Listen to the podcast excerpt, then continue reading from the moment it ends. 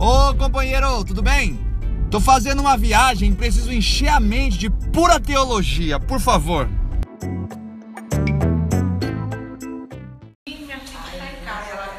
Pai, nós te louvamos, nós te agradecemos por estarmos reunidos, ó Pai uma vez mais, para aprendermos, ó Pai sobre a tua palavra, Senhor entendemos, ó Pai, um pouco mais de Ti, Senhor. Ó Pai, que o Senhor uma vez mais, ó Pai, fique conosco, nos ajude, nos auxilie, abra o nosso entendimento, Senhor, para as Tuas Escrituras, para que nós possamos, ó Pai amado, nos aproximar mais de Ti, Senhor. Assim como o salmista disse, guardei a Tua palavra no meu coração, para não pecar contra Ti, que nós possamos, ó Pai amado, a partir de hoje, Senhor, sempre, Senhor, ter, adquirirmos, ó Pai amado, conhecimento do Senhor, ó Pai, e entendermos, ó Pai amado, quanto nós devemos nos afastar do pecado, Pai, em nome nome de Jesus, nos instrua, fique conosco, é o que nós te pedimos, em nome de Jesus. É, vamos recapitular?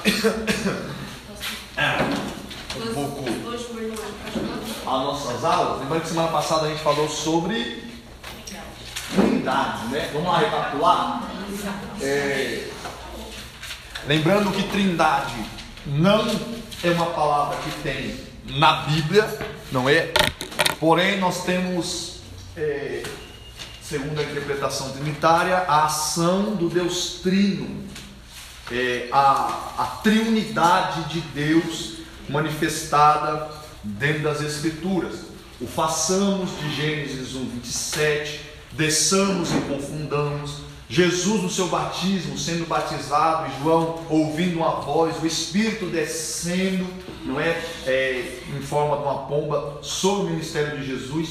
Tudo isso nós entendemos que é a manifestação da Trindade dentro das Escrituras, tá ok? Não é em si é, um assunto que está em repleto conhecimento, né? Pois os próprios defensores desta tese dizem que ela é um mistério, não é? Então nós temos somente crer, crer pela fé. Lembrando que quem trouxe é, essa interpretação da Trindade foi é, Tertuliano não é? e Orígenes, não é? que foram desenvolvendo essa, é, esse ensinamento no meio da igreja, foram aceitos é, no meio dos concílios, não é? Teve debates teológicos e a igreja e assim a igreja os determinou como sendo um ensino sacro. Hoje nós vamos falar sobre Teologia.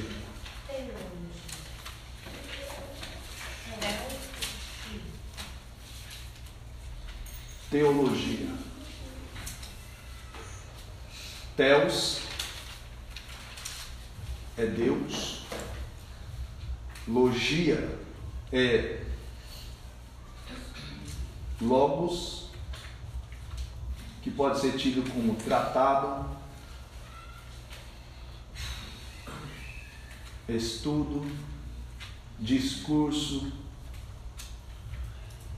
e assim tantos outros, tá ok? Teologia ou teontologia, tá? Que também tem como o mesmo significado a doutrina de Deus. Lembrando, é, nós entendermos é, acerca do Deus, de Deus, ou começarmos a tentar entender como que se desenvolve esse ensinamento, nós precisamos ver a importância de conhecermos é, logos, logia, logos, que é tratado, estudo, discurso. Tudo isso está tá, tá no livro de vocês, tá? Só para vocês darem uma lida. É, a importância de buscarmos conhecermos a Deus é muito grande, porque nós vamos encontrar nas Sagradas Escrituras diversas expressões é, dessa desse conselho, é, partindo de sábios para os mais novos, buscar conhecer a Deus. Por exemplo, um conselho que Davi deu ao seu filho Salomão foi: busque conhecer o Deus de seu pai. Então nós vamos buscar entender que Jeremias disse: aquele que quer se engrandecer, se, se engrandeça nisso, em me conhecer e saber que eu sou o Senhor, que sou Deus que faço todas as coisas. Então há na Bíblia Sagrada a importância de você buscar entender ou se aproximar na compreensão de quem é Deus, não é? Porque a partir do momento que nós conhecemos quem é Deus, nós podemos assim nos aproximar dele e termos com ele um relacionamento. Só que para nós entendermos isso, nós precisamos voltar lá para o início, onde tudo começou. E onde é que tudo começou? No livro de Gênesis. Primeiro, qual foi o primeiro propósito do livro de Gênesis? Não foi é, exatamente tratar de uma história narrada. Porque tem gente que pega o livro de Gênesis e começa um, dois, três, quatro, cinco e vai até lá em cima. Não é desse jeito. Moisés tinha um propósito em escrever o seu livro. Qual é o propósito de Moisés de escrever o seu livro, de Gênesis, o primeiro livro, é exatamente mostrar como surgiram as primeiras coisas, ou como surgiu as primeiras civilizações, é, os primeiros pecados, porque Israel estava ali, quem eram os pais. O livro de Gênesis traz como princípio principal é mostrar, não é, como que as coisas surgiram. E quando Moisés ele vai começar a relatar lá no princípio, nós precisamos entender que Israel está saindo do Egito. E no Egito eles tinham o hábito de adorar a répteis, eles tinham o hábito de adorar a rio, eles tinham o hábito de adorar o sol, eles tinham o hábito de adorar a lua, tantas estas coisas. Então, quando Moisés ele vai começar no seu primeiro capítulo registrar é, ao, ao, o, como, como tudo isso surgiu, Moisés vai partir do pressuposto de tudo aquilo que os egípcios ou que as outras nações cultuavam, tudo isso era obra de Deus, tudo isso era obra das manifestações do Deus Todo-Poderoso. Aquilo que o povo adorava era tão somente a obra das mãos do Senhor. Era isso que Moisés queria dizer: mostrar para aquele povo, para as nações, para Israel, que aquilo que as outras nações cultuavam, serviam, era tão somente é obra do Criador, do Deus de Israel, que eles não mereciam ser adorados, mas somente o Deus de Israel merecia ser adorado, o Deus Criador, não é somente o Deus de Israel. Já expliquei isso para vocês que Israel se apodera desse nome de Deus para dizer que é o Deus deles, né? Mas o propósito de Deus nunca foi que esse Deus fosse somente de Israel. Lembra que eu disse para vocês? Porque o próprio Deus, quando vai se relacionar com Abraão, ele vai dizer que através de Abraão o nome dele será bendito em toda a terra, não é? Então Deus tinha um propósito global, Deus tinha um propósito mundial, mas o povo de Israel se apoderou do Deus de Israel. O Deus Criador virou Deus de Israel. Assim como as outras nações se apoderaram de Baal, se apoderaram de Aserá, se apoderaram de Ra, dizendo: Esse Deus é o Deus local, é o Deus deste lugar aqui que é adorado, é Baal, é Ra, e assim sucessivamente. Porém, quando nós se deparamos em Gênesis 1 em 1, Moisés vai registrar tão somente que Deus existe. Todas as outras coisas, Moisés parte de um pressuposto que saíram de Deus. Só que quando Moisés chega em Deus, Moisés vai dizer que ele já existia, que ele era todo-poderoso, existente em si só. Não zela pela outra coisa, não sei pela sua palavra. Ele estava lá e é através dele que as coisas surgem, que as coisas ganham forma, que as coisas vão é, ganhando vida, vão surgindo. Gênesis 1 e 1, podem abrir aí. Então nós vamos observar que Deus ele é o criador. Deus ele é o formador de todas as coisas. E aqui nós precisamos tomar um cuidado. Quem é o criador de todas as coisas? Tem certeza?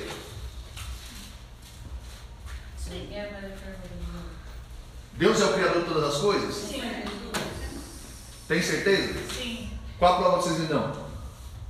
A terra Acabou. A Bíblia. O princípio que o Deus os céus e a terra. Pronto. Então nós precisamos entender uma coisa: que independente das teorias que se desenvolvem, guardem isso por favor. Independente das teorias que se desenvolvem entre Gênesis 1 e 2, ou Gênesis 1 até Gênesis capítulo de número 2, verso 4, independente dessas teorias que abranjam todos esses capítulos, todas elas partem de um pressuposto: qual é? Deus é o Criador. Menos a de Darwin.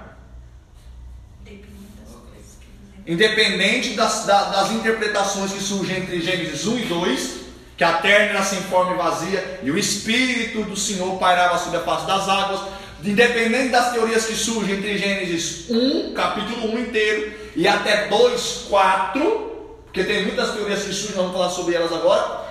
Independente de todas elas, as bíblicas apontam somente esse ponto, sendo o ponto de partida de tudo. Deus, Ele é o Criador, parte dele. Aí vem as teorias. Primeira teoria, a, a teoria da criação em sete dias, correto?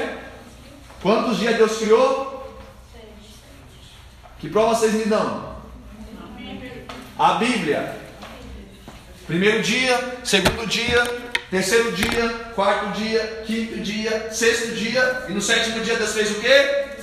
Agora vocês lêem para mim aí capítulo 2, versículo 4.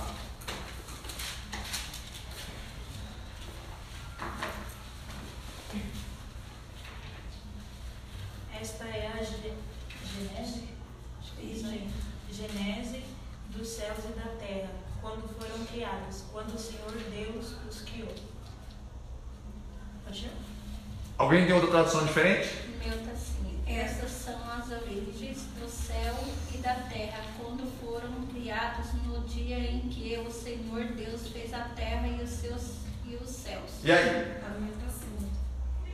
E a terra era sem forma. Não, 2, 4. 2, 4. 2, 4. E a terra era. 2, 4.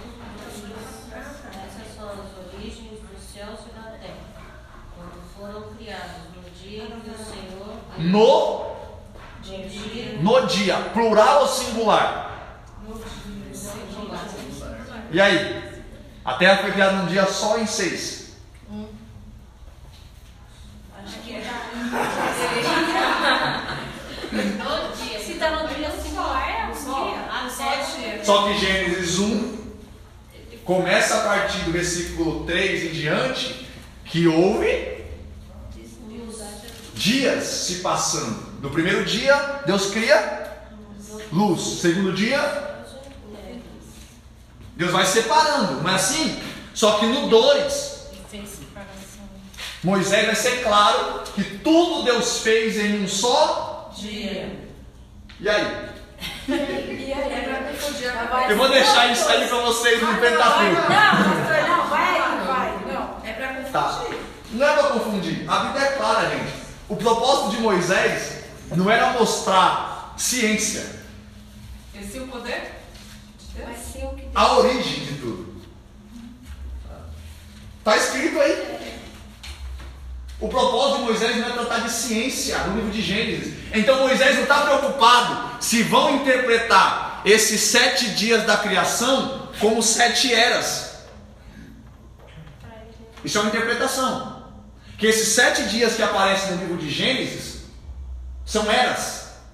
É onde aparecem os dinossauros, é onde aparece o, o corpo dos, dos seres humanos aí, qual é o nome deles? Os? Me ajudem aí. Os Neandertais. Os descendentes. Os descendentes. Todos esses, umas interpretações vão ter que surgem nessas eras. Que são eras. Cada tempo ali é eras que vão se passando e vão surgindo. Aí tem o criacionismo em sete dias, é uma da interpretação. O criacionismo em sete dias é o que os que pegam a Bíblia e interpretam na forma literária. Não, Deus criou em sete dias. Está registrado, foi sete dias. Então a primeira interpretação são que esses sete dias são eras. Segunda interpretação são que esses sete dias são, é a criação dos sete dias. Anotem aí. Porque isso não vai ter na, nas videoaulas de vocês lá, não, não está no livro, tá?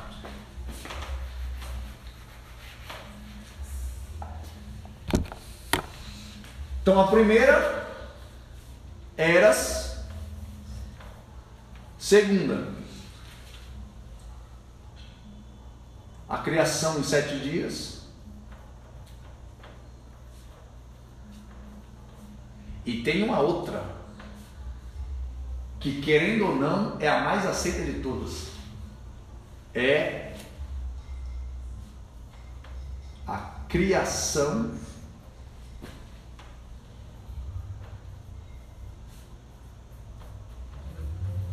evolutiva.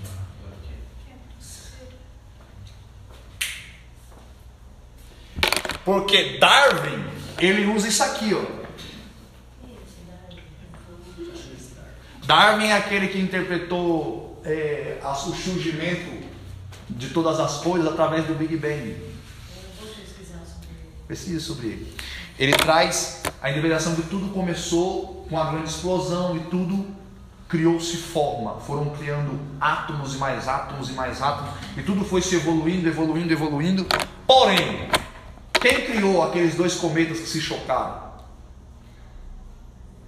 Quem trouxe aqueles dois choques entre os dois? Quem deu vida? Quem deu forma? Então, Darwin, ele trouxe a evolução a, de, de todas as coisas. Porém, quando se envolve fé e ciência, essa aqui é a mais aceita. Criação evolutiva. É quando Deus dá o pontapé inicial e ele não, e nós temos que entender isso, que tem uns que interpretam que Deus dá a corda do, do universo no seu desenvolvimento, dá o pontapé inicial e sai de cena. Porém, não é isso que a Bíblia nos mostra. Nós vemos um Deus que age na história. A Bíblia mostra que Deus intervém na história. Então, essa interpretação de que Deus dá a corda do, do, do relógio e sai de cena, ela cai por terra baseada no texto bíblico. Porque o texto bíblico nos mostra que Deus vira e mexe, está interferindo na história. Ele mexe na história, ele muda a história, ele faz com que a, com que a terra pare, ele faz com que a sombra retroceda. Então ele está constantemente interferindo. Então, quando nós entendemos a criação evolutiva, é como? É como se Deus desse o pontapé inicial na criação e fosse ordenando ela no seu tempo. Aí você vai encontrar quando ele coloca os astros no céu. Que eles vão estar lá, não somente para ficar bonito, iluminando. O texto é claro em dizer que eles serão sinais de tempos e estações. A gente falou na semana a gente falou sobre a, a Bíblia dos céus, zodíaco, tudo isso. Então tudo isso está tá envolvido nisso. A criação evolutiva. Porque nós precisamos entender o que? É sempre bom, vocês já notaram aí, pesquisem a criação em sete eras, pesquisem a criação em sete dias, Pesquisem a criação evolutiva, porque todas elas têm suas falhas. Todas elas têm suas perguntas que não têm resposta. Então é sempre bom você se apoderar de, delas, pesquisar, para quê? Para se alguém um dia você se deparar com alguém que te questione, você tenha todas elas em mente, não domínio, mas também você tenha como desenvolver a história. É sempre bom pesquisar, tá ok? Pesquisem, assim como vocês fizeram com a Trindade semana passada, pesquisem sobre isso. Por quê? Nós vamos ver Deus moldando, e ali, segundo o texto, nós vamos ver nove expressões de Deus na criação, expressando um sentimento. Vocês entenderam? No Gênesis 1, capítulo 1, tem nove expressões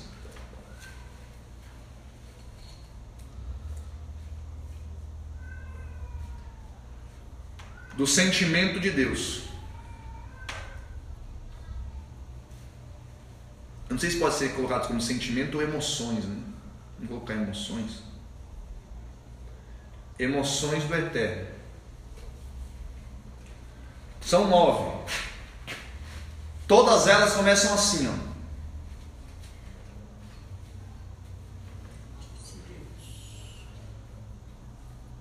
Disse o Senhor.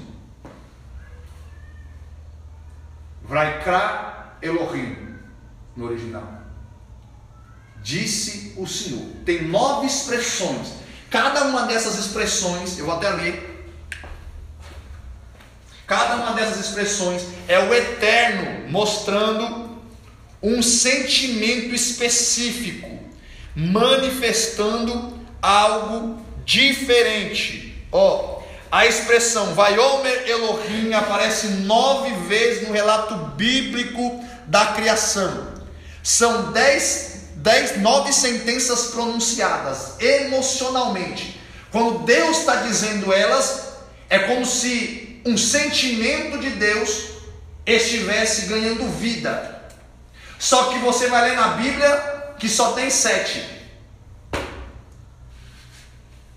Cadê as outras coisas? Tá na onde?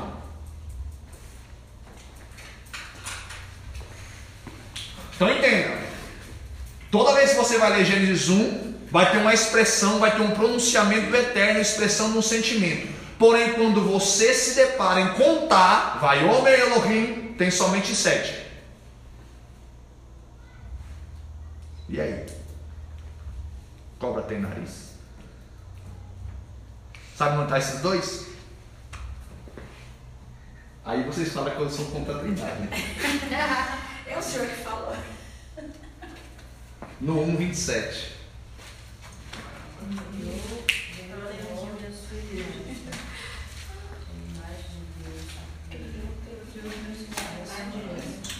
Todas, como Deus vai dizer, vai Omer Elohim, tem somente sete. Só que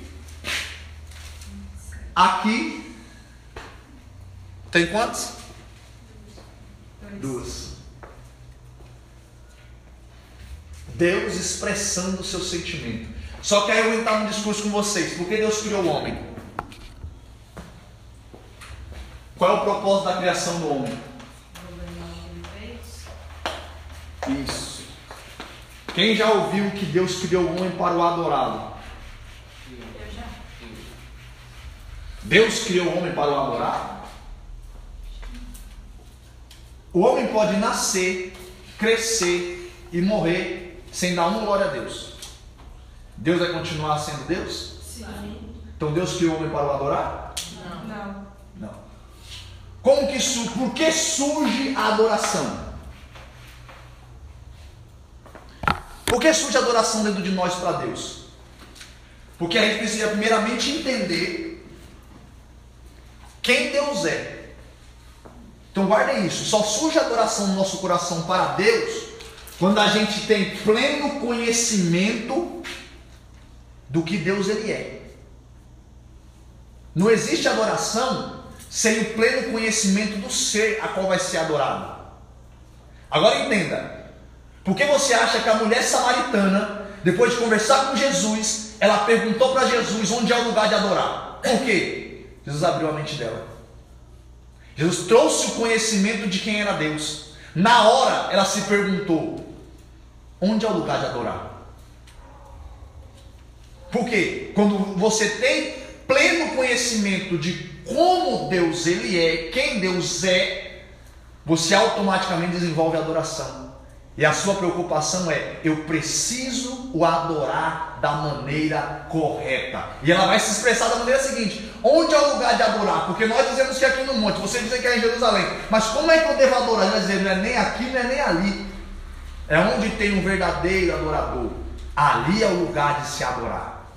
Por quê? O verdadeiro adorador tem pleno conhecimento de quem Deus ele é. E ele não vai faltar com a adoração dele. Então, se falta em nós uma verdadeira adoração, independente da circunstância, é porque falta em nós pleno conhecimento de quem? Aí você encontra pessoas que estão morrendo de câncer, mas ainda assim está adorando a Deus, dizendo que Deus ele cura. Por quê? Ela teve pleno conhecimento de quem Deus ele é. E, ela, e, é, e é um pleno conhecimento que vai além daquilo que nós possamos imaginar. Por quê? Eu tenho pleno conhecimento que ele pode me curar. Mas eu conheço tanto, eu sei que o poder dele é tão grande, que a soberania dele é tão grande, que eu não posso exigir o meu querer. É o querer dele. E eu me submeto e o adoro. Eu acho lindo demais, irmão. Porque a adoração surge exatamente quando a gente tem pleno conhecimento de quem Deus ele é. Aí eu pergunto para você, por que o homem caiu? O que Satanás ofereceu para Eva? Conhecimento. E aí? Adão era burro? Parece-me. Você lê o texto bíblico, parece que tinha um delay nele, não podia ser. Adão não tinha debilidade nenhuma, falta de nada. Porém, Satanás ofereceu para ele algo, para eles, algo que não necessitava de Deus. Qual era a fonte da sabedoria de Adão no jardim? Deus. E qual é a fonte da sabedoria que a serpente ofereceu para Eva? Pecado. Si próprio.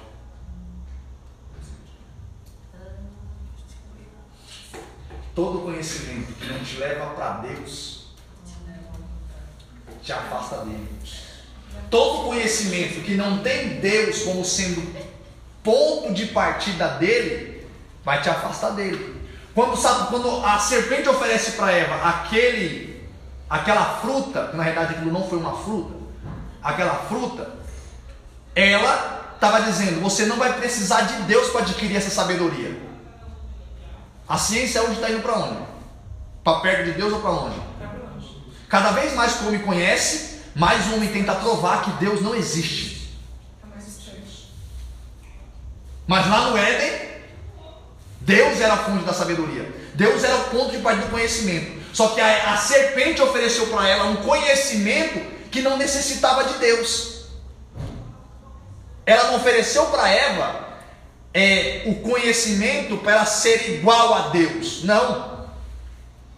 Aquele conhecimento que ela estava oferecendo é: você não vai precisar de Deus mais não. O que aconteceu? Se afastou de Deus. Causou-se um, uma ruptura. O homem rompeu com Deus. E quando o homem rompeu com Deus, veio grandes sentenças, veio grandes consequências. Consequências essas, primeiro, que Deus desce no jardim e Deus procura Adão e Adão não está lá. No lugar onde ele costumeiramente estava. Deus o chama, Adão onde está? Adão aparece e ali foi a última vez que o homem pôde ter um contato pessoal com Deus no jardim. Agora eu pergunto para vocês. É, nós vamos ver no decorrer das Escrituras Sagradas Deus de várias maneiras se manifestando.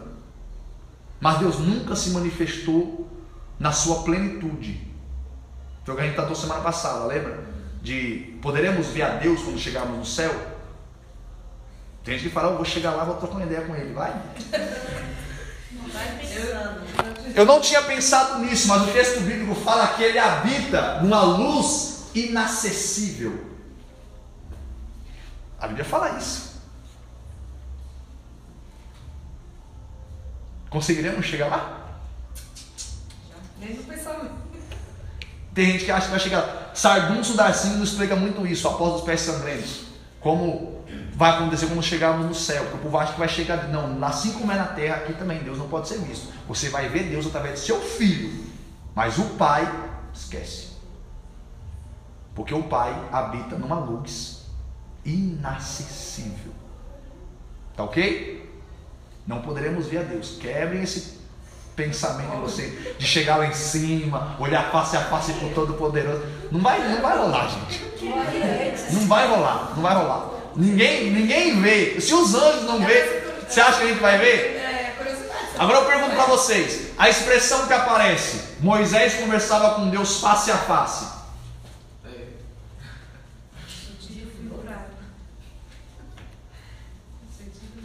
E Deus descia e conversava com Adão. Adão via Deus? Não. Adão somente ouvia. Moisés, quem estava na frente de Moisés que o conversava face a face? Os anjos? Não. É difícil. Ele vê na frente da rocha. Então, ali, ali não foi, ele não chegou a ver. O próprio o contexto vai mostrar que o que, que ele viu. Se você observar o que, que ele viu, ele vai registrar o que ele viu. Maravilhoso. Conselheiro, tardio e ira. Como é que se explica uma pessoa que é tardio e ira em visão? É. Ele não chegou a ver. Ele viu um resplendor que o que causou nele foi. Alguns vão dizer que o que ele viu ali foi a mente de Deus.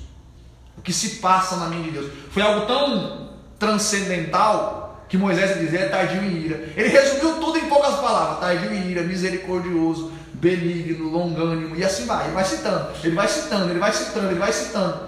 O que, é coisa sobrenatural. Então, quando a gente se depara com esses textos bíblicos, temos que entender o quê? Que Deus, Ele é Espírito.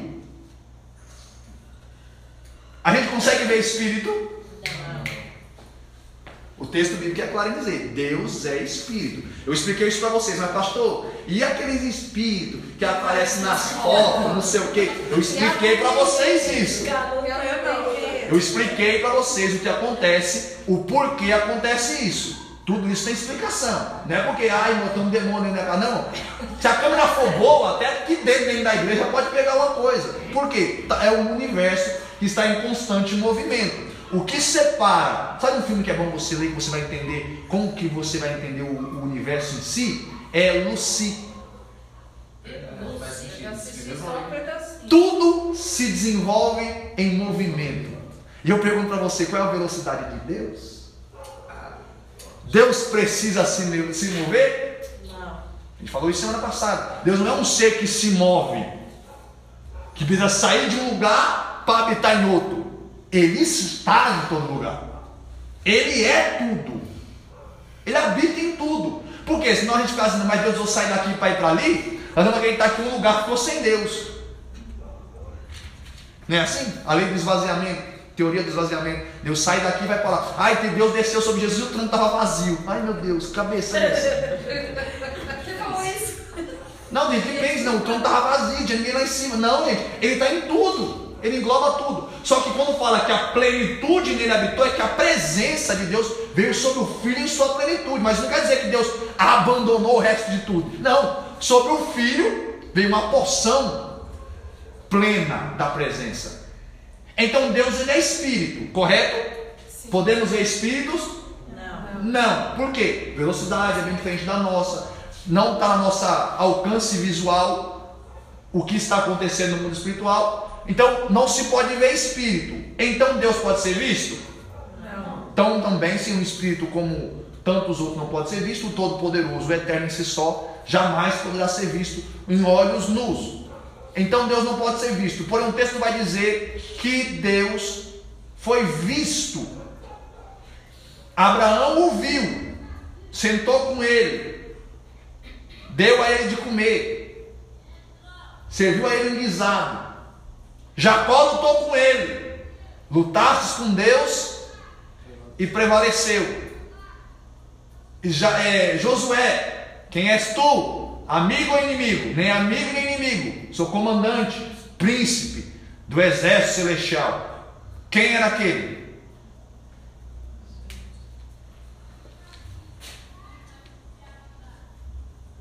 Teofania. Falei semana passada. Teofania, que é Deus em aparição.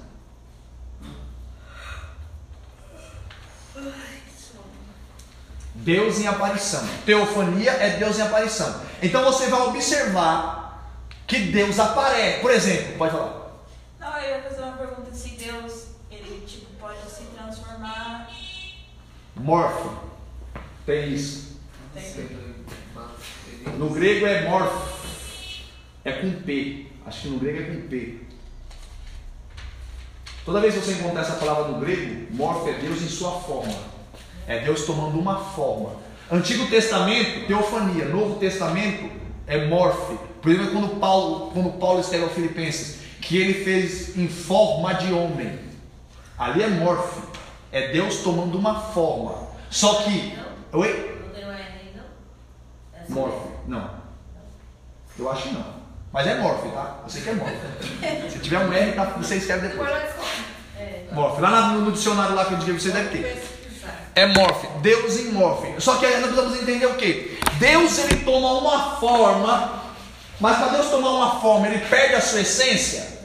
Não, ele continua tendo a mesma essência. Ele toma a sua forma de homem, mas continua com a sua essência de Deus Todo-Poderoso. Então nós vamos ver no Antigo Testamento Deus em teofania, Deus em aparição. Quando Moisés estava conversando com Deus face a face, era Deus teofania, teofania era Deus em aparição. Ali alguns vão dizer que era o que? Era uma fagulha da glória de Deus que que ficava em cima do propiciatório. Quando Moisés entrava lá dentro, ela estava lá. E Moisés precisava, com toda a reverência possível, se aproximar dela e ali ele conversava e ouvia a voz de Deus. O negócio era tão sério que Moisés ele ia de frente e voltava de frente para não virar as costas. Ele ia, um, dois, três, quatro, cinco, seis, sete, conversava com Deus. Na hora de se retirar, era um, dois, três, de olho, sem afastar. Quando sentia a cortina nas costas, abria a cortina, passava, fechava, e depois que ele virava, ia embora. Porque se ele virasse as costas para Deus, Deus matava na hora. Porque ninguém ouve a voz de Deus e consegue virar as costas. Então, com reverência, se retira devagarzinho até chegar no seu limite. Então Moisés conversava com a fagulha. Ali vão dizer muitas vezes que ali não era somente é, a presença, porque muitas pessoas confundem glória com presença. Cuidado, glória é uma coisa, presença é outra coisa. O que é glória? A avaliação de Deus. A avaliação de Deus. Isso é de suma importância entender. E a glória do Senhor encheu a casa. Por que a glória do Senhor encheu a casa? A avaliação de Deus envolveu a casa. O julgamento de Deus desceu sobre a casa. Então, sempre que nós vamos ver sobre glória, Antigo Testamento, Novo, é avaliação, é julgamento, é tantas outras coisas envolvendo isso. Então, glória é uma coisa, presença é outra coisa. A glória era a avaliação, é Deus avaliando. Então tome cuidado quando você fala a glória de Deus está aqui. É uma avaliação, julgamento. No, o Paulo usa muito essa expressão tratando do julgamento de Deus sobre a igreja, na mente da igreja. É a igreja adquirindo a mente de Deus para julgar. E aí a pessoa fala que a gente não pode julgar. Né? Mas a igreja adquire através da palavra a mente de Deus de avaliar a situação e poder sentenciar. Por exemplo, eu posso sentenciar o mundo? Julgar o mundo? Posso. Se continuar nessas práticas, vai todo mundo arder em chama, vão pagar o preço. Isso é o que? Eu tenho a mente de Deus através da palavra para avaliar. É o que? A glória. Por isso que Paulo vai dizer, a glória, é, ele vai usar muito a expressão é doxa, indoxado. No grego está isso no Novo Testamento, é indoxar, é Deus pegar o julgamento deles e envolver a nossa vida. Então, no Antigo Testamento é Deus em teofonia, se manifestando. Tantos outros exemplos que você for ver na Bíblia, homens vendo Deus, homens se aproximando de Deus, homens lutando com Deus, é Deus em teofania. Porque Deus não pode, Deus não, poder ele pode, pode tudo, mas ele não vem em sua repleta paixão, na sua plenitude, ele, porque nós não suportaríamos. Então ele pega um corpo, se forma, ele aparece. Tá ok? Então é Deus em teofania se manifestando.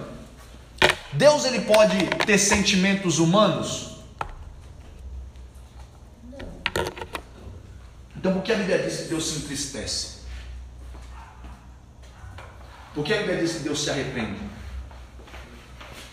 Eu estou dando só um cumprimento porque isso aqui não está no livro de vocês, tá? Nem nas aulas. Então vocês vão. Por que a Bíblia vai dizer que Deus, lá em Gênesis 6, vai dizer que Deus se arrepende? Não é? Entristeceu o Senhor. Você vai encontrar muito pregador falando sobre isso.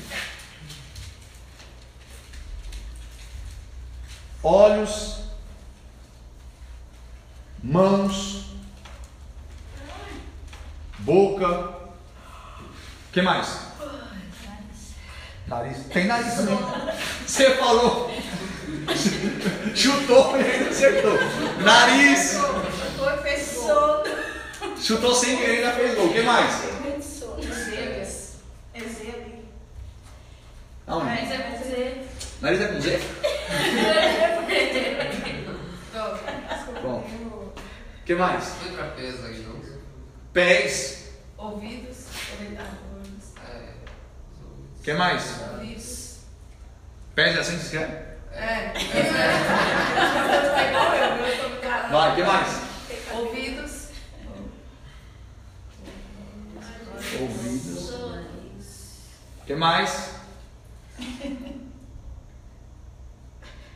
Mas cantar a cabeça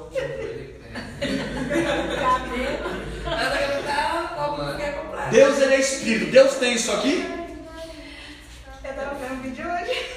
Oi? Tava vendo um vídeo hoje que o, o homem perguntou pro, pro menino se Adão tinha umbigo e depois ele perguntou se Deus tinha nariz. Tava vendo hoje. E aí? E aí, vai lá e resposta. Adão tinha umbigo? Ele falou que não, porque senão. É o quê? Não entendi. Vamos lá demais. Vai. Não, tinha, não é homem, umbilical, né? Umbigo a gente não. Não. Acordar umbilical, né? Não sei. Qual a função do cordão umbilical? É o alimentar o bebê. O quê? Isso não é? Da mãe, né? Sim. Adão, Adão, Adão tinha mãe? Não. Mas nós somos semelhança? Mas ele foi. Ué. Deus o formou. Deus o formou. Não tinha Isso eu não sabia. Dizer. Porque o umbigo é exatamente o contato, o elo que tem entre a criança e a mãe, até ela sair para fora depois da gestação. Adão não teve esse processo de gestação. Ele foi criado no seu estágio pleno, entre os seus 18 e 25 anos, provavelmente, tá? Tadinho, não tinha. Ele não tinha. Adão não passou pelo processo de queda de dente, Adão não passou pelo processo de engatinhar, Adão não passou pelo processo de tropeçar e cair andando, não passou por nada disso. Ele foi criado perfeito, porém ele só pôde andar depois que Deus soprou no nariz dele. Porque tem gente que já é pleno, mas não sai do lugar, porque Deus ainda não soprou no nariz dele. Ó, Eita. glória. Perderam a oportunidade de dar glória a Deus. Então vai, Deus tem isso aqui? Não se esqueça que Ele é Espírito. Aí se levar em conta que nós somos imagem e semelhança, ele tem. Não tem. Deus ele é Espírito. E o Espírito. E esse- e qual, mas qual os sentidos disso aqui tudo? Qual o sentido de você colocar que Deus, não somente nesses, nesses. Mas por que, que a palavra de Deus fala com os ouvidos? Vou chegar aí. Os olhos Vou chegar, calma. Porque a gente tem que tomar, a gente tem que tomar cuidado.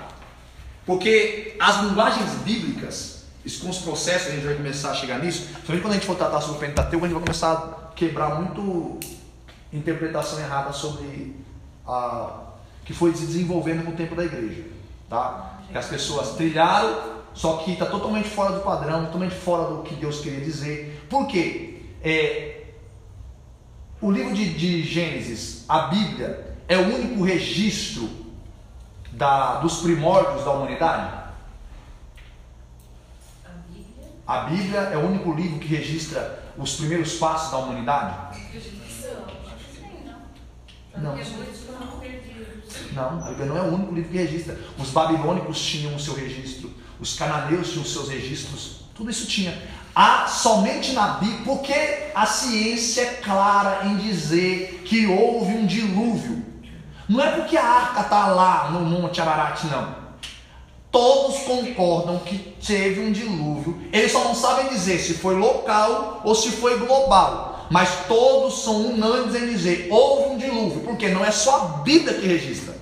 Cananeus registram que houve um dilúvio, babilônicos registram que houve um dilúvio, todos eles registraram que houve um dilúvio. Moisés muitas vezes foi só pegando. Porque a gente fala que Deus soprou tudo no ouvido de Moisés, né? Tinha registros que já estava lá há muito tempo. Muitos outros já, já tinham registrado sobre esses assuntos. Então, muitas coisas, Moisés não somente compilou, passou a limpo. Não se assuntem com isso. Por quê? Já está registrado. Ele só copiou e colocou dentro do livro. O livro de Gênesis, de 1 a 11, é considerado como o período primevo. Por quê? É quando o foco não é registrar é, período cronológico, o foco não é registrar ciência, o foco é só para mostrar como o povo chegou ali. Quebrava uns paradigmas que o povo estava criando, alguns desenvolvimentos que o povo estava criando. Então, quando a gente for tratar sobre o Pentateuco, muita coisa a gente vai quebrar. E aqui a gente precisa entender isso. Porque Deus ele se entristece? Sim. Tá. Deus se arrepende? Acredito que sim. Mas o texto vai dizer que Deus não é filho do homem para que minta, nem filho do homem para que se arrependa. Em Gênesis vai dizer que Deus se arrependeu de ter feito o homem. Porque foi desobediente. E aí? A Bíblia está em contradição? Não. Aí nós vamos entender. Se você for com a linguagem carnal, se você não for com uma aula de teologia, não vir para uma escola dominical, você vai olhar, não, a Bíblia está. Você vai chegar na sua casa, você vai ler um e vai dizer assim, não, aqui está dizendo que ele não se arrepende. E aqui está dizendo que ele se arrepende. Oxi, Aí não faz então Deus tá mentindo? não, isso aqui não é verdadeiro não. Ainda mais que a palavra dele não volta atrás. Ele não volta atrás, se arrependeu. Qual o sentido de se arrepender? Não. Se arrepender é você ter noção que você fez algo de errado e mudar a direção. E Deus fez algo de errado? Então, Cada vez vai ficando mais complicado. não, é simplesmente isso. Essa palavra vocês precisam guardar, escrever na Bíblia de vocês, em tudo que é lugar, para vocês entenderem tudo isso. Antropomorfismo. Ixi, É o professor escreve. Escreve. Antropomorfismo. Escreve lá, pelo amor de Deus. Não é an É ano. Ela já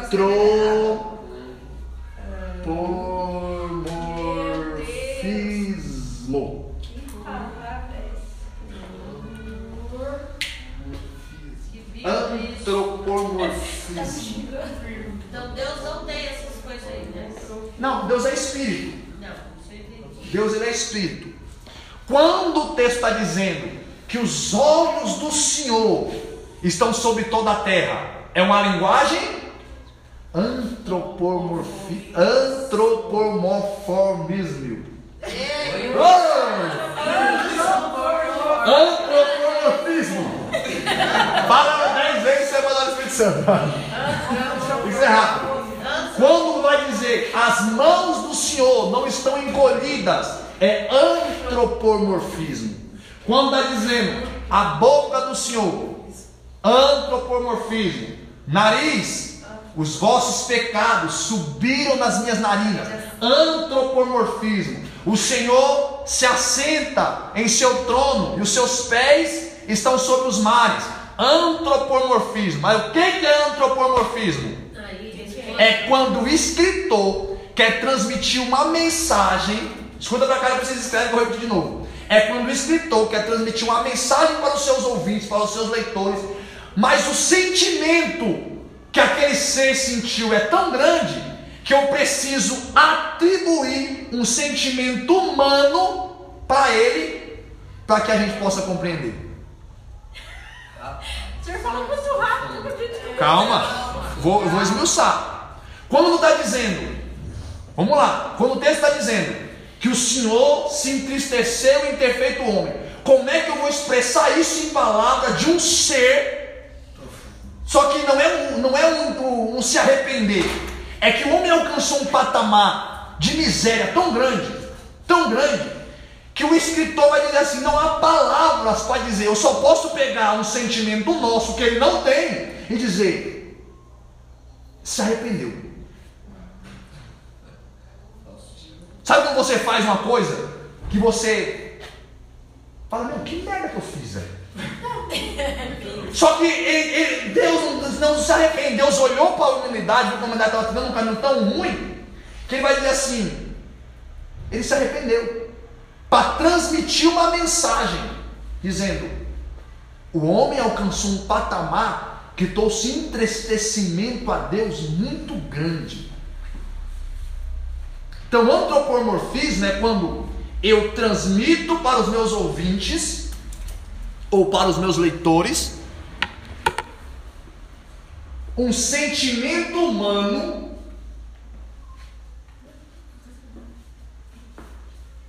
ou uma ação humana, também se pode colocar, para Deus, que Ele não tem para aqueles que o, que o ouvem, que estão me ouvindo, possam entender o sentido da mensagem.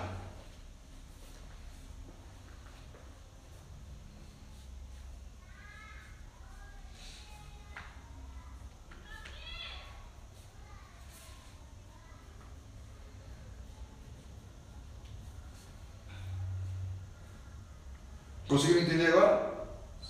Então, sempre quando vocês se depararem com isso, ai pastor, então eu não posso falar, você tem que falar. Os olhos do Senhor estão sobre esse lugar, mas Deus está aqui.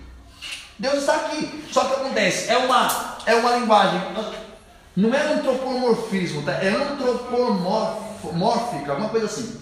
Antropomorfismo é uma linguagem de antropomorfismo, então você transmitir uma mensagem para os ouvintes que eles possam entender.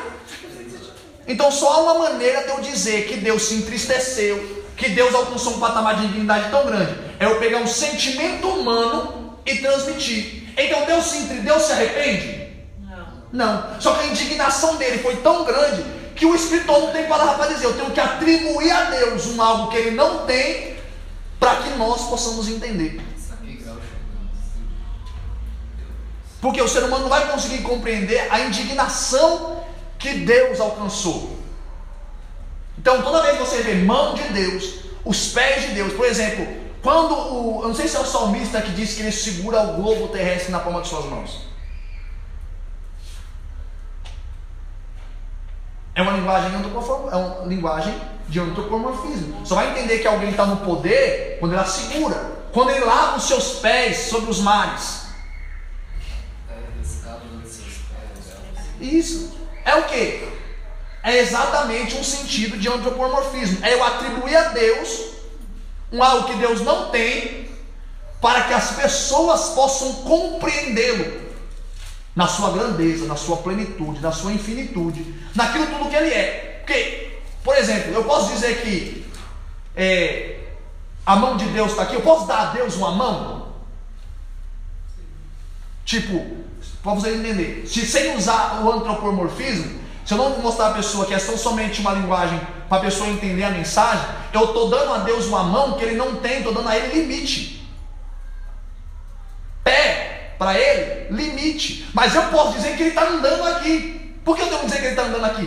Para as pessoas entenderem que Deus está em nosso meio. Isso é teologia, gente, dói mesmo. Ela se move, mas o que? Eu tenho que trazer um sentimento para ele que ele não tem, uma ação que ele não tem, igual por exemplo, Deus está se movendo, mas Deus precisa se mover? Então, mas por que eu digo que Deus está se movendo? Para que as pessoas entendam. As pessoas entendam que ele está em constante movimento no meio de tudo. É um antropomorfismo, eu dou a ele uma, um atributo, não pode dizer atributo, mas um, um sentimento que ele não tem, uma ação que ele não tem, algo que ele não tem, para que as pessoas possam entender a mensagem. Então, sempre que você se deparar com Deus se entristeceu, eu quebrei o meu irmão no meio. não veio com essa, com essa conversa de dizer que, que a Bíblia estava errada, a Bíblia estava errada. Foi que dentro da igreja se deparou com esse texto bíblico e se desviou. Eu falei, isso está de brincadeira, né? Falou que Deus estava errado. Ah, eu perguntei para um monte de pastor, ninguém soube responder. Eu falei, então vem cá. Vem cá. Eu vou te explicar. Aí, meu, você acredita que eu, você mudou totalmente o jeito de pensar agora? Tá vendo? Por quê? Mas por que Deus se entristece? Vocês vão se encontrar, gente, com perguntas desse jeito. Sabe que disse Deus não se entristece e nós ficamos praticamente que se arrepende? Por que ele vai dizer que ele se arrependeu? Mata pau, gente. Não precisa demorar muito tempo. Irmão, ali é tão somente aplicando a Deus um sentimento que ele não tem para que as pessoas possam entender o estágio que o ser humano alcançou. É antropomorfismo. É uma palavra difícil, mas você precisa decorá-la. É você dar a Deus Antropomorfismo. Então aquela palavra que fala da menina dos olhos. É antropomorfismo. Por quê? A menina dos olhos é a parte mais sensível. É a parte que não pode ser tocada. É um antropomorfismo. Era, era o profeta Zacarias, né? Dando essa mensagem, dizendo assim: vocês não podem ser tocados. Mexeu com vocês, automaticamente vai ter uma ação de Deus. Por exemplo, bichinho de Jacó. Deus está chamando o povo dele de bicho, de bichinho. Não, é um antropomorfismo, é um carinho peculiar. É quando eu demonstro algo que Deus não tem, mas para transmitir uma mensagem. Conseguiu entender? Essas pessoas não vão entender, vai achar que Deus está chamando de bichinho, né? Só que é um antropomorfismo. Tem tantos outros, não, não é somente esse, mas tem muito, vários outros dentro da Bíblia que a gente se depara com eles. Então, por exemplo, também quando fala de alegria, alegria do Senhor. E, e não, a alegria, até, a alegria do Senhor também se envolve nisso. É um sentido, é a nossa força, entra nesse quesito também. tudo entra nesse quesito. É algo que Deus, porque Deus não se entristece. O que entristece ele, gente? Que não tem falta de nada. Faz sentido. Ele, Deus tem falta de alguma coisa? Não, Ele é tudo. eu tenho. Ele é tudo, ele existe. Ele é. Isso, isso faz dele Deus. É por isso que a gente precisa entender uma coisa. Para a gente já começar a desenhar outra parte. É, por mais que a gente busque conhecer a Deus, a gente nunca chegaremos em sua totalidade. Por quê? Ele é infinito. E nós, finito. Como é que um finito vai chegar em pleno conhecimento de alguém que é infinito? Não tem como. São coisas que não se bate. É como se eu tivesse, alguém tivesse mil quilômetros na minha frente e eu 100 metros. Ele sempre vai estar na minha frente, ele sempre vai estar na minha frente. Porque ele é infinito e eu sou finito. Então o cuidado que nós temos que ter, isso aqui foi um pecado que Israel cometeu. Porque tem muita gente que comete esse pecado e não percebe.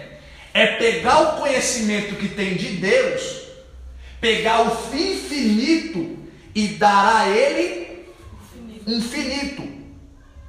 Por exemplo, quando o povo de Israel, lá no monte, pegou aquele bode, fizeram aquele bode, pediu para Arão fazer aquele bode, Arão pega aquele bode e fala assim: então, esse aqui é o Deus que vos tirou do Egito. O que, que, que eles estavam fazendo ali? Eles pegaram um Deus infinito e deram a ele um fim. Então, a sua limitação, se você findar Deus nela, você está cometendo idolatria. Você pecou. Porque você deu um fim para quem não tem fim. Então você tem que entender que por mais que você conheça, você nunca vai chegar no total. Sempre tem alguma coisa a mais de Deus para você conhecer.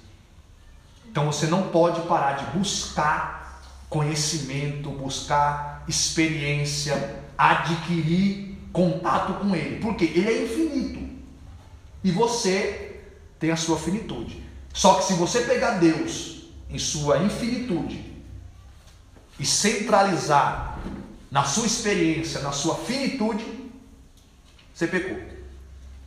Você deu a ele um limite, você deu a ele um espaço, você deu a ele tempo. Entenderam aqui? Dúvidas? A dúvida tem que falar alguma coisa, fala alguma coisa, fala. Eu te É porque eu sempre imaginei Deus como, tipo. Eu não quero falar pra não falar besteira. Vai, fala, fala. Do jeito que você pensou, todo mundo aqui pensa. Vai. Igual o senhor falou uma vez ali no altar que as pessoas imaginam Deus sentado num trono de cabelo branco. Cabelo branco, sentado com sete na mão. Pezinho cruzado. Por exemplo, é. Por exemplo, quando é. Fugiu o nome do camarada na cabeça? Estevão viu. O que, que ele viu?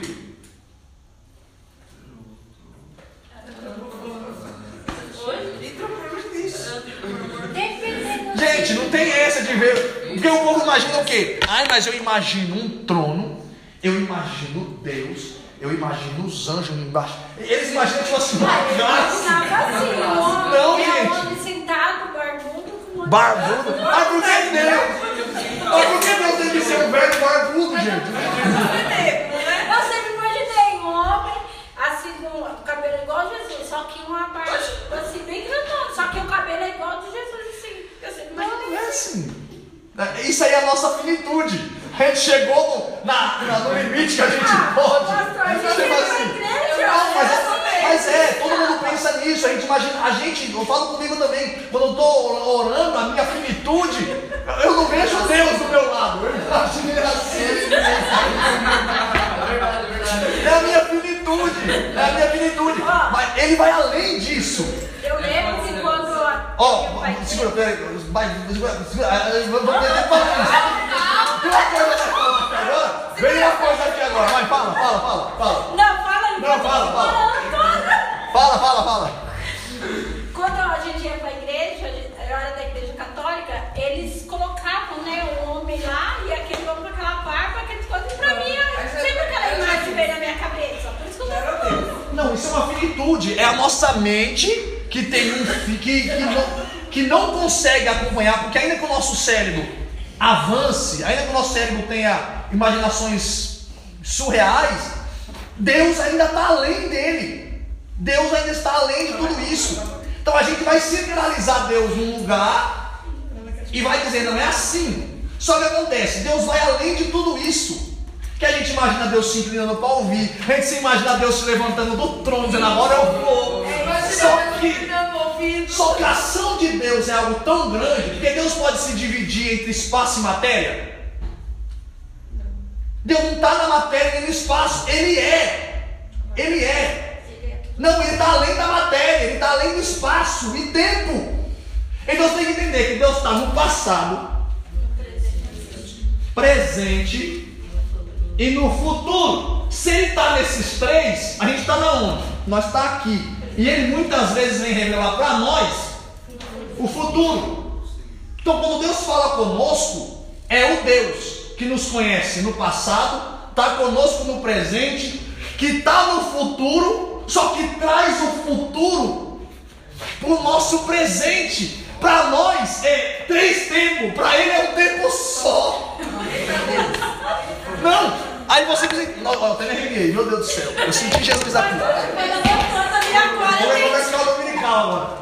Não, nós vamos entender. Por quê? Ele tem esse, nós temos esses três etapas de tempo: passado, presente e futuro. Só que Deus não tem, não está nesse tempo, espaço, matéria. Ele está além de tudo isso. E por que ele é fiel?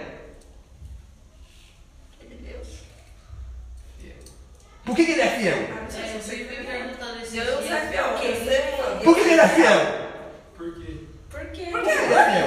Ah, mas Deus é fiel? Não, mas não é é fiel. Vai.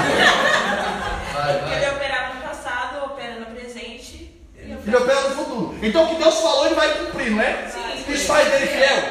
Faz, faz. Por que ele é fiel? Porque ele cumpre com a palavra dele. Tá, agora segura. Para nós, o que ele falou é futuro. Sim. Só que Deus é tudo Isso. isso. Então quando Deus fala que vai fazer, é porque ele já fez. Já fez a maravilha. E o Carlos não viu o que ele fez. A gente não viu. Você entendeu como, como vai além da que possa imaginar? Ele está no passado, no presente e no futuro. Porque ele está em tudo, ele é tudo, ele não se di- ele não está nessa dimensão espaço-tempo. Então quando ele fala, eu vou fazer, é, é, você vê o texto bíblico, ele é fiel com a sua palavra, para a gente, a gente imagina ele fazendo amanhã, mas ele já está cumprindo isso na nossa vida. Só que a gente não está preparado, a gente às vezes não recebe. Não, não é- isso vai além disso. Não, você não tem noção que vai além disso. É que Deus olhou para você e não está ligado. Quando Deus fala, você tem que entender isso. Quando Deus fala que vai fazer, Deus não se preocupa com quem você é, se você vai, se você vai entrar. Vai... Ele falou que vai fazer, independente da sua ação. Não é uma ação que depende de mim. Não é uma ação que depende de Uquias, não é uma ação que depende de Selma, não é uma ação que depende de João, não, é uma ação que depende tão somente dele. Por isso que ele é fiel. Ah, mas Deus cumpriu. grande? Ele, é tremendo demais, gente. Mas tá você isso aqui, pastor. Isso aí Eu aqui. Ó, é- é- isso aqui é muito sério. É passado, presente e futuro, só que é Deus em tudo.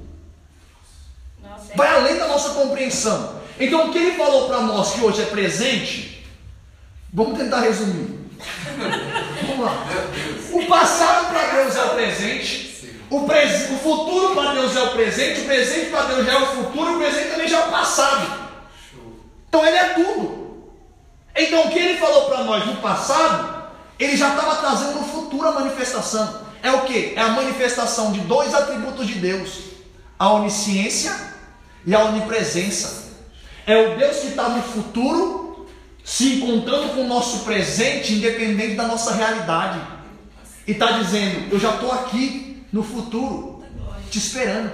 Pode Meu vir. Deus, é forte Jesus. Por isso que ele está dizendo, eu já cumpri, por isso que ele é fiel. Por quê? Para nós ele vai fazer. Só que quando Deus fala para ele que tá feito, Pronto já. essa é matou a pau, tá feito. Não é a coisa que vou fazer. Na expressão de dele que é tudo, tá. Independente de quem somos, independente de onde vai chegar, o que nós podemos dar da nossa ação. Se ele falou, tá feito, tá falado. Então, a gente precisa guardar isso, principalmente quando se fala de promessas, né? Envolve. É por fala assim, ele usa muito, assim, fala assim, dedo vendo sua mãe eu te escolhi, não vendo sua mãe as coisas, então quer dizer, ele está falando do passado, ali no presente, já no futuro, ele já escreveu tudo sobre Isso, isso já. é, é que acontece, é que para nós tem esse espaço, tempo, matéria. Para ele não tem. Agora tem sentido quando Jesus fala, é, vou vos preparar um lugar e já está preparado desde a fundação do mundo. Jesus, olha. Isso aí é maravilhoso. Por quê? Para nós é espaço, tempo, matéria. Para ele não. E a gente acha que Deus ainda vai preparar. tá. É, a, gente, ima- a gente imagina um processo de desenvolvimento, mas ele não, ele já é esse processo de desenvolvimento. Ele já é o começo e já é o fim. Começo, meio, fim. Então, para Deus não tem esse negócio de, de, ai, vai dar, vai fazer. Não, gente, se foi Deus que falou, já está feito. Deus deu o homem, o homem fala, eu vou fazer e fica pensando, vai fazer Isso. Então a gente precisa entender isso. E, e é isso que vai muito mais além da gente entender dessas, desse antropomorfismo de Deus, né? Que a gente muitas vezes imagina isso. Por quê? É a nossa finitude. Só que nós servimos a um Deus que está além da nossa compreensão, que está agindo, vamos dizer assim, no nosso tempo e matéria. Ele está agindo no nosso tempo e matéria. Só que para nós tem esse processo tudo aqui, que é o passado, que é o presente, que é o futuro. Só que ele está além de tudo isso. Nós podemos dizer que Deus está numa, numa atmosfera diferente, fora daquilo que nós possamos imaginar. Então, é preciso entender sempre quando se trata de promessa da fidelidade de Deus, do cumprimento de Deus, da manifestação de Deus na nossa vida, é que para Ele não tem espaço-tempo. É por isso que, os, que vai dizer na Bíblia que um dia para Ele é como se fosse mil anos, mil anos para Ele é como se fosse um dia. Por quê? Ele está daqui mil anos, é como se ele tivesse mil anos, agora, passado mil anos passado, e você junta numa pessoa só e fala, eu estou aqui, sou eu, sou Deus. Isso vai além da, da nossa compreensão. Só que se a gente não usa uma, um antropomorfismo, não vai, gente. A gente trava, a gente buga. Porque a nossa mente é finita. Se juntar os nossos cérebros tudo aqui para montar um super cérebro, ainda assim falta cérebro para tentar entender a grandiosidade, a complexidade desse ser que é Deus. Vai muito mais além daquilo que a gente possa imaginar. Só que a gente pegou Deus com o nosso antropomorfismo, a gente precisa entender que a Bíblia tem muito isso. Por que a Bíblia tem muito isso? Porque ela foi escrita por homens. E muitas vezes Deus precisou, vamos dizer assim, meu, se eu revelo para você tudo que eu sou, você trava. Você trava. Então é melhor Deus se, vamos dizer assim, Deus ele se diminui numa linguagem antropomorfismo, para quê? Para que o ser humano possa compreender de- a dimensão do que ele está fazendo, do que ele está operando. E a Bíblia tem muito isso. Deus revelando o seu momento, só que é como se fosse, vamos dizer assim, é, você vai, você pega uma foto na sua mão aqui agora de um, um, um aparelho que vai ser inventado daqui 200 anos. Tipo, eu te mostro uma foto agora de um aparelho que vai ser inventado daqui 200 anos. Você vai conseguir me trazer é, o que, que é esse aparelho? Por quê? Porque ele ainda não foi feito. Ele não foi feito, você não tocou, você somente viu. É um aparelho que vai ser daqui 200 anos inventado. Você somente viu, tá ali, eu consigo descrever. Só que você não vai ter a plena revelação. Por quê? Está fora do seu espaço, tempo, matéria. Só que Deus abriu os seus olhos e você viu. É por isso que você vai ver os profetas muitas vezes descrevendo algumas coisas que está além do seu espaço, tempo, matéria. Seria Kairos? Kairos e tem Kairos e Cronos. É, por aí, isso. Kairos e Cronos. Cronos é o nosso relógio, né? Isso aí. Kairos é o de Deus que gira Sem É parar. mais ou menos isso. muito mais longe do que o nosso. Então é como se fosse, vamos dizer assim, o ser humano não consegue compreender. Porém, Deus traz a ele algo. Ele não teve a plena revelação, não teve a plena compreensão daquilo. Por quê? Deus mostrou, Deus trouxe, mas o que acontece? Não coube a ele ainda a revelação plena. Então ele não vai conseguir descrever na sua plenitude. Então o que ele vai fazer? Usar uma linguagem antropor... antropomorfismo. É antropomórfica, alguma coisa assim. Não é, porque no, antropomorfismo não encaixa. É antropomórfico, alguma coisa assim. É uma linguagem que ele usa para quê? Para que as pessoas possam entender o acontecimento. Por quê? Porque eu não consigo descrever o que aconteceu lá. Eu não posso descrever o que está acontecendo ali.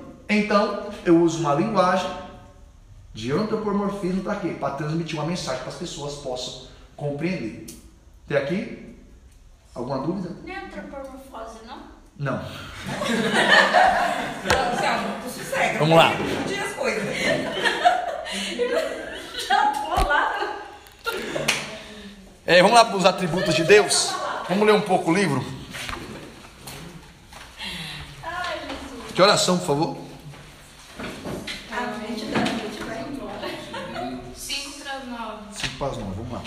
Vamos na página 47. Falar dos atributos de Deus. Eu tenho a Bíblia que fala sobre isso. Isso é bom. Ai, Jesus. Chega o coração acelerou agora.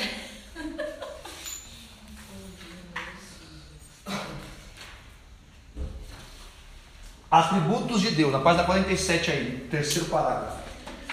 Atributos